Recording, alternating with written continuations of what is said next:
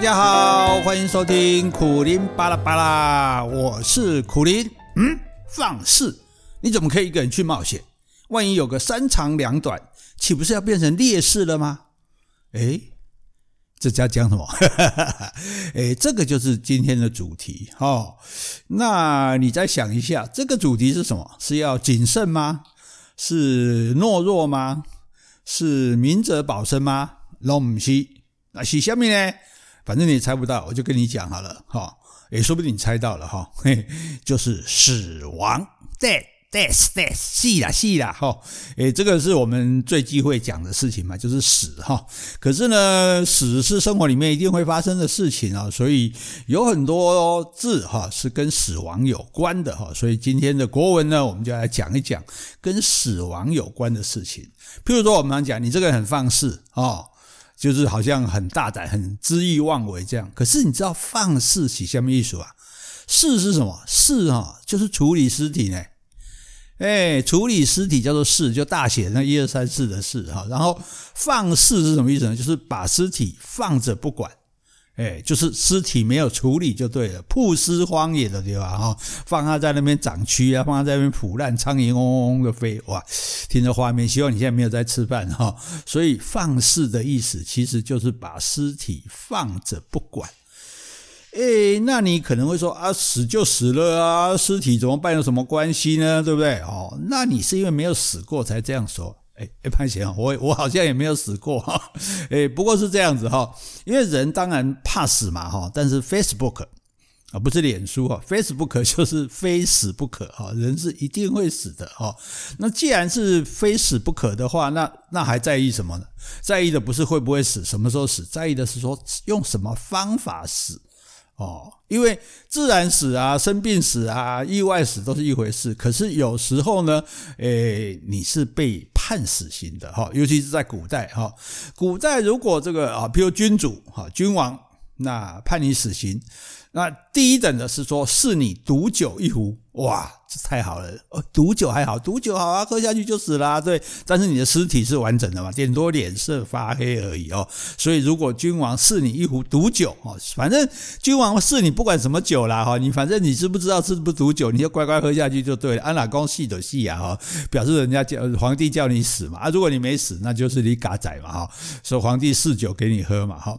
那要不然呢，就是绫罗三尺啊，下面叫绫罗啊哈，绫罗就是白布啦哦，几袋白布。三尺上来好哩哦，尤其这些妃子哦，那三尺白布要干嘛用？干嘛要用到三尺呢？上吊用的啊，拍谢啊？这现在人要上吊也很难，因为我们现在屋子也没有屋梁哈，所以那那上吊，哎，叫我叫我上吊，我还要谢恩哦，上吊也是谢恩呐？为什么？因为上吊的尸体也是完整的啊，对不对？只顶多舌头 这个吐出来，我没我也没看过啦，我不晓得，但是最起码知道这个。全尸就对了哈，所以碰到你送你给你毒酒，给你这个白布三尺，你都要马上立马要替感激涕零，叩谢皇恩哦，因为皇上仁德，帮你留着这个全尸。那全尸有什么重要的呢？对，死就死了，尸体干嘛要有全尸呢？哈，因为哦，诶，据说你死后你还要到阴间嘛，对不对？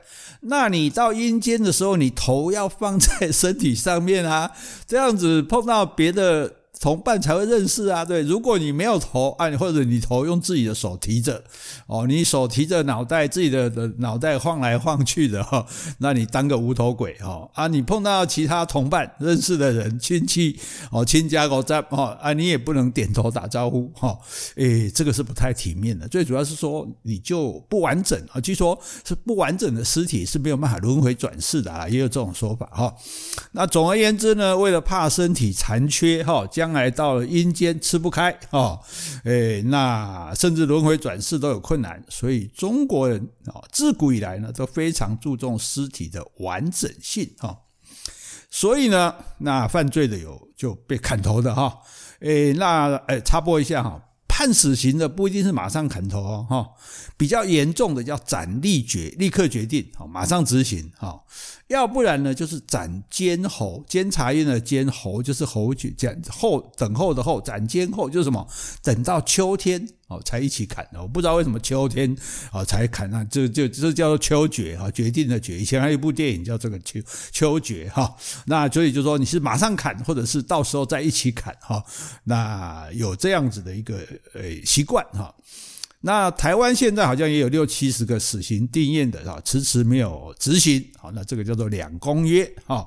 诶，也就是说呢，我们为了假装是文明国家啊，所以该死的人就都不给他死就对了哈。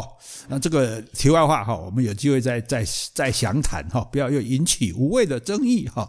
那当你被判了要砍头之后哈，你家里人哈要开始准备红包。诶，你说不是白包卖红包，诶，红包要送给刽子手。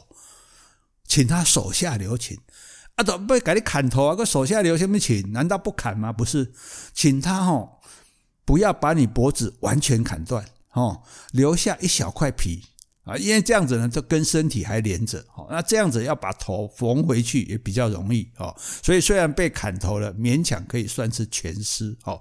当然这个不容易啊！你说砍头已经不容易，你想想看，凭空这样子哦，又底下又没有这个垫哈，像那种法国的。断大革命的断头台那样，就凭空这样砍是不容易的事。凭空这样砍，砍到还没有全断，还留一块皮，哇，这技术真的是一流的哈。所以我们常常讲术业有专攻哈。那讲到砍头送红包哦，那是砍头送红包是要连讲三次，重要重要。很重要哈，因为一方面是为了保存全尸了哈，那另外一方面，哎，这也很有点矛盾哈。那呃，就是说，希望刽子手一下子就把你的头砍断。诶，讲你这样有点衰小哈，那那就说我好了，把我的头砍断哈。我们刚刚讲过，西方的断头台刀子是从上面高速下降的哈，那把头砍断的效率很高嘛，因为也靠这个颠嘛砧板。啊，所以法国大革命的时代，玛丽皇后就是在众人的见证下这样被砍头的。你看人家就是进步国家嘛，哈，砍头也比我们会砍哈。那中国人砍头呢，是犯人跪在地上，刽子手凭空一砍。哦，那你不管动作再快，刀子再利，你也不见得一次就可以把头砍断了哈。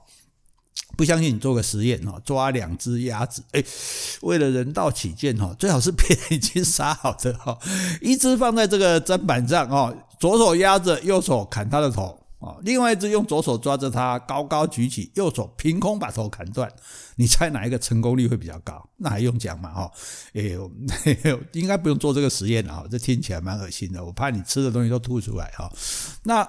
所以古代为了避免自己宝贵的脑袋没有一次就被砍断，那么开始说一次砍不断就两次、三次、四次一起倒，甚至用锯的哈，那很痛苦啊。所以犯人的家属就要送红包给刽子手。哦，请他手下不要留情哦，你斩开看，斩开给你好像特别干扣啊。那古代就有一个叫金圣叹的哈，金圣叹就是喜欢乱讲话，骂这个骂那个哈。诶，算算起来我也是有这个毛病的哈。不过他生不逢辰，哦，他没有活在民主时代，哦，所以呢就被官府判了死刑。那临行前夕呢，他就偷偷跟刽子手说：“他说我的腰间哈，我的腰这边带了一个锦囊，以前不是要讲锦囊妙计嘛哈？他说里面呢有藏着我的传家之宝哦，等一下呢你用快刀砍我哦，让我不会痛苦，那我藏着那个宝贝就送给你了。诶，那个刽子手发现说哇。”这个不是刽子手呢，是外快手呢，有外快可以赚了哈，就当下就大喜过望，手起刀落，咔嚓一声就把他头给砍断了哈。那过程真的是如行云流水，行于所当行，止于所不可不止。诶，我怎么会讲得这么熟呢？因为。中学时候老师对我作文的评语就是这样写的哦，我我那时候也不知道什么意思，后来才知道说哦，原来这是别人的句子哈。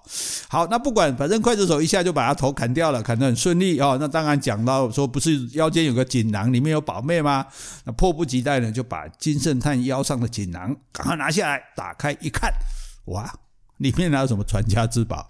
只有一张纸条，写两个字：好痛。哦哟，有没有帅？够帅吧？够酷吧？你看人都要死了诶，要被砍头来玩这一招哦！而且玩这一招呢，还减少自己的痛苦，因为头被砍得很快嘛，不会砍很多下哈。那然后呢？又看显出自己的智慧，还跟刽子手开个玩笑哦，好痛！当然被砍很痛啊，然后又很豁达哈，这所以，诶，我觉得这个真的，因这样的人哈，我们当然这现在不会有这种机会了，但是我们真的可以把他加入这个偶像名单哈，能够做到这种事情，实在是不简单的哈。好，那这个回头来说，这个死刑哈，如果是比较严重的死哈，砍头，哎，砍头还不是最严重的哦，毒酒啊，上吊还不是最严重的什么？最严重是比砍头更严重的腰斩，那就是把人一刀切成两段，哎那就真的是要砍很多刀才切得断呢。你看脖子都那么难砍了，何况是腰哦？尤其是那种脑满肠肥的贪官哦，光是那大肚腩哦，你才爱怎么顾哦？诶，这个才够惨了哈。所以，所以其实不是那么容易的。就像我们看到日本的切腹有没有？切腹的时候哈，后面都有一个人拿着武士刀，那个人叫介错，介绍的介，错误的错，他是干嘛的？就是因为切腹是刀子。插进自己的肚子，应该是长的地方，然后从左到右拉过去，好，那左撇子就从右到左拉过去，这样其实不是不会马上死的，但你会就赶扣哎，然后肚破长流，其实也很难看。所以为了避免你在那边痛啊，底下挨啊，就哎，刚刚不是武士刀显得很很很厉害吗？对不对？很坚决吗？现在这样很难看，所以后面那个借错人就负责。赶快把你的头砍掉，好，你就真的会死掉了。那你就不会在那边挨，就难看哈。所以当初这个最近最近历史上最近一次的这个切腹就是三岛由纪夫哈，日本的作家了哈。所以我们知道砍肚子是不利，这个是不好受的哈，应该很难过的事情啊。那曾经有这个人被砍了之后砍不断，然后在地上滚了，在地上就写惨惨惨，写了很多个用血写了很多个惨字哈。历史上也有这个记录哈。但是你说这个腰斩很厉害吗？哦，还有更厉害的，叫车裂，车子的车裂开来的裂，那个是什么？那个就是俗称的五马分尸。嘿，把你的啊，不是，是我的哈，我的我的拍写哈，我的头和四肢分别用绳子绑在五辆马车上啊，这五辆马车是向着五个不同的方向，然后一声令下，五匹马就向五个方向狂奔。哇，够血腥吧，够暴力吧？十六岁以下的，请父母陪同，哎，听听啊，聆听哈。那这个哈，这个这个刑法，据说是武则天发明的。那为什么武则天会想到这一招呢？因为她是生过小孩哦，是据说生小孩的疼痛哦，就好像你的身体被被被五个方向拉扯开这样子哈，所谓五体投地，就是五体被拉扯哈，所以她才会想出这个哦。难怪，因为别的皇帝都是男的嘛，所以没有人想过这一招哈，他们没生过小孩哈，这个大概是不是真的不晓得啦。反正我们知道古代有这种刑法就对了。那你说车裂够惨了吧？啪一下拉成五段，那不要讲全尸了哈，根本就血肉模糊，就变成一块一块拿回来倒啊，倒块也可以来玩，像拼图一样。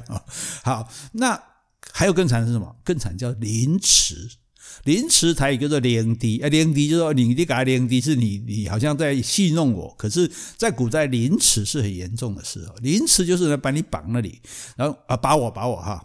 把我绑着，用刀子把我身上的肉一片一片的割下来。哈，你有你有没有听过片肉？哈，这个外省话讲，就是譬如说哦，这个烤鸭一片把片下来。哈，可是呢，一片一片割下来还不能让你死掉。诶，如果死掉，这样算失败，所以就是让我呢能够多活几天，就多痛苦几天哦。所以这位刽子手，那真的还是要术业有专攻哦，割我的肉好几天，哈，嘿，这个然后呢，我还不会死掉哦。那虽然说是割不死，那痛都痛死啊，对不对？也都恨都恨死。哇，你你个拐，你挺啊，跳过来刚跳啊，然后慢慢慢慢的挑起来了，这样哈。那这个时候被凌迟的人有没有机会报仇呢？有有机会报仇哎，是 什么机会呢？你都快死了，有什么机会？就是说，万一这个刽子手技术不好，片肉的时候，片就是中国北方的用语嘛，削成一片一片意思，片不到两天，犯人就死了。哇，那刽子手你失职哦，你凌迟没有成功，你也要当场处死。嗯，这样有没有比较解你啊？不是解我的心头之恨呢？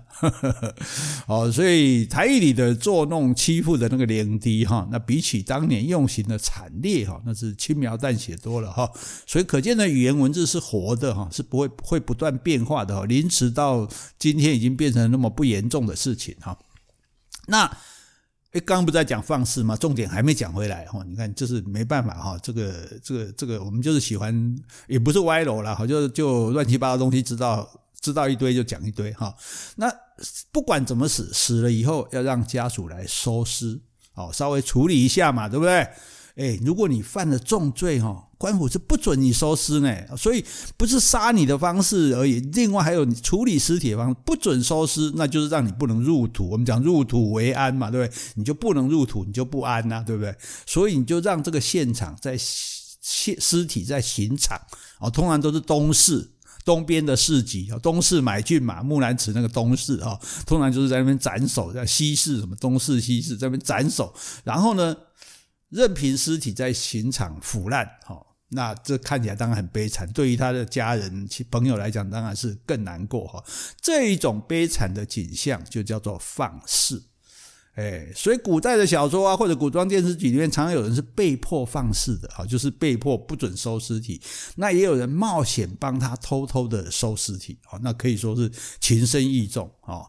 所以呢，我们现在骂人放肆的意思，就是骂人找死。哦，这是非常严厉的话哈，原来的意思了哈。那台语也有一句啊，“罗邦西卡古大射机”，也有这个意思哈。那个当然这是卡过大射机没有意义了，为了压抑，那说你的尸体是丢在路上的哈，没有人收的哈，这个叫做放肆。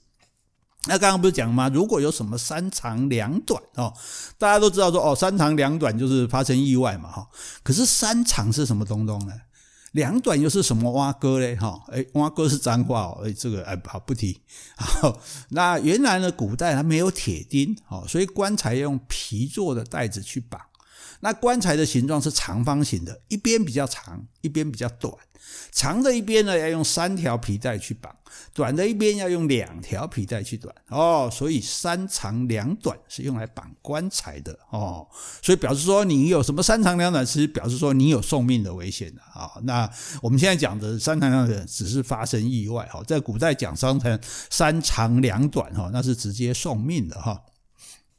好，那至于讲刚刚讲烈士哈，那至于烈士哈，当大家都去过忠烈祠嘛，也知道黄花岗七十二烈士嘛哈，所以通常认为呢，烈士就是已经死掉的人。哦，一般在劝一些人说，啊，你不要太莽撞啊。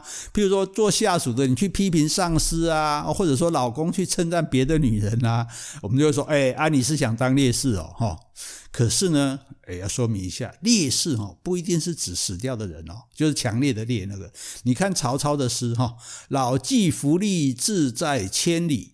烈士暮年，壮心不已。哎，到了晚年，这个烈士还有雄心壮志，那那这个烈士就不是死人了嘛？哦，所以那时候称一般勇敢的人叫壮士，哦，那特别勇敢的人才能叫烈士，哦。啊，可能是因为特别英勇的人就特别容易死掉嘛，所以烈士现在就只有死的没有活的了哈。那不管怎么讲啊，拼着自己的命不要哈，为了解救天下苍生去当烈士哈，这个是值得而乐的称许的啊。譬如说戊戌政变里面六君子的谭嗣同，哎，谭嗣同他的老师康有为、梁启超都逃走啦，他其实也可以逃掉的，但是他偏偏不走哦。那不走不是说因为护照没办好哈，而是觉得说他说。这件事情如果就这样算了，哦大家也不知道发生什么事哈。但是怎么变法维新也不知道干嘛，所以就是让自己被处死。那处死的结果呢？大家就会唤醒国民说：“诶，立宪维新变法，这个是这么重要吗？为什么有人愿意为他而死呢？”哦，那大家就会稍微想一下哦。所以他临死的时候写了两句诗：“我自横刀向天笑，去留肝胆两昆仑。”哇，酷毙了哈！偶像名单再加一个哈，所以古人就讲慷慨成人易，从容就义难。哦，你一时冲动喊冲啊杀啊，然后就死掉了，那个是当然也是了不起，但是是比较有可能的哈。可是你明明可以不死却去死，或者说要死了还是一副蛮不在乎的，像金圣叹那样还在搞笑的哦，那真的是最高境界了哈。我们凡夫俗子呢，就自叹不如了哈。不过也有例外哈，这我们就喜欢吐槽人家嘛，我们就来吐槽一下这个最有名的这个烈士刺客荆轲哦，风萧萧兮易水寒，大家都知道这个荆轲嘛哈，荆轲武功不好哦，这个有认证哦，不是我乱讲的哈。诶，我们小狗激动起来了，听到 听到武功不好就激动了哈。好，那又呢自告奋勇的跟这个燕太子丹表功，说要去刺杀秦王。那太子丹就很高兴啊，每天就供他吃香喝辣的啊，美女侍候啊，吼。然后呢，他又不去刺秦王，他说要等一个很厉害的朋友来了，才比较有把握，才要一起出发。哦，那这个朋友也不知道是不是虚拟的哈，就一直没出现。那太子丹左等右等呢？那在酒店寄放的酒啊，不不又不是金钱吧？哈，就是就是呃，酒都快喝完了，想着这样下去不是办法哈。到时候呢，秦王还没有赐到，自己就先破产了哈。所以呢，就频频的催促荆轲上路。啊，那荆轲不得已。只好去路边找了一个表面上看起来雄壮威武哈，到了现场就频频发抖的逊咖，叫做秦舞阳哈，秦国的秦，跳舞的舞哦，阳光的阳，这秦舞阳哈，真的是哎，这 impossible，impossible 是什么？这英文呢，impossible 哈，这个任务呢，嗯，应该没有机会成功了哈。那。本来刺杀的过程哦还算顺利呢，因为到了秦王面前，因为他是拿地图嘛，说太子丹要献的这些城池的地图，那匕首藏在地图里，所以没有被发现。因为你大概上殿见秦王是不能带武器的哈。那把这个图伸伸展开来的时候，哈，图把它卷起来的图把它打开的时候，哎，那匕首出现了，小短刀出现了，荆荆轲拿起匕首一家伙刺过去。哎，竟然没吃到！你看，我就跟你讲，他武功不好没？哦，那秦王就在大殿上面跑，哎，那然后他就在后面追，哦，哎，两个人在玩老鹰抓小鸡的游戏哦。这个好叶问款有点气戏哦，连一个人都追不到，你你你这这这功夫这么烂的武打片男主角啊，有这样的吗？哈、哦。那秦王是可以带剑，他身上带了长剑哦，可是他不太会使用，因为你知道他是老大啊，平常又没有自己在动手杀人，对不对？难怪难免会比较生疏嘛，哈。那还是这个大臣们哦，在底下大呼小叫哦，就是他把剑拔出来，把这个附剑附剑，把剑背着啊，拿拿拿出来，然后终于呢，哎，你看哦，秦这荆轲武功不好到什么地步？拿着一把小匕首追他，还没追到，还没刺到他，直到他把剑拔出来，然后砍了荆轲。一腿哦，砍在他腿上，那荆轲啊，就砍到腿上的掰卡啊，看着没希望啊，就把手里的小刀向秦王丢过去，哎，结果还是没丢中，这 是哎，不要说我幸灾乐祸，你看嘛，武功不好吧，第三次的证明哈，这一下真的就是壮士一去兮不复还哦，非要做烈士不可了哈。那最后就剩下两个问题啊，第一，秦王的卫士呢，为什么不上殿去救驾救他？第二个。哦，这一段时间他的那个特助啊，就是那个秦舞阳哦，找来在底下一起来的，他在干什么？哦，那第一个答案很简单哈，因为怕有人起异心谋刺秦王，所以规定呢，带武器的卫士啊，一律不准上殿哦。那所以据说秦王经过这个刺激呢，这个发奋苦练剑术，后来得到全国击剑冠军。哎哎，说到哪里去啊？没有啦，就是说哦，反正带剑的、带武器的都不能上殿，所以他们只能在下面喊他，教他怎么用剑，不能上来哈。那第二个，你说秦舞阳，阿里奈伯来刀傻岗，对不对？你一个追不到，起码两个来追啊，哈，不然前面把他挡住啊，对不对？哦，老鹰抓小鸡，两个人抓一个比较好抓吧。秦舞阳哦，哎。紧张到昏倒，紧张到居然昏倒了哈，完全没有去帮荆轲追杀秦王哈，那直到被卫士们一拥而上剁成肉酱，他也还没有搞清楚什么事情哈。所以结论一，不要硬去干自己不擅长的事哈，即使有再多好处也不要哦。结论二，人不可貌相，好看头哦，看起来这个厉害好，这不一定真的厉害。结论三哦，只要有一个猪队友。你就有机会变烈士。好，这是我们今天谈的死亡的国文的死亡的主题哈。哎，希望大家听起来应该觉得很好玩、很有趣啊。所以你看，哎，人间处处有学问嘛，多少知道一点都是很开心的。希望你今天对我们的死亡篇，嗯，深有所感。以后不要太放肆，不要有三长两短，更不要去当烈士，小心你身边的猪队友。拜拜。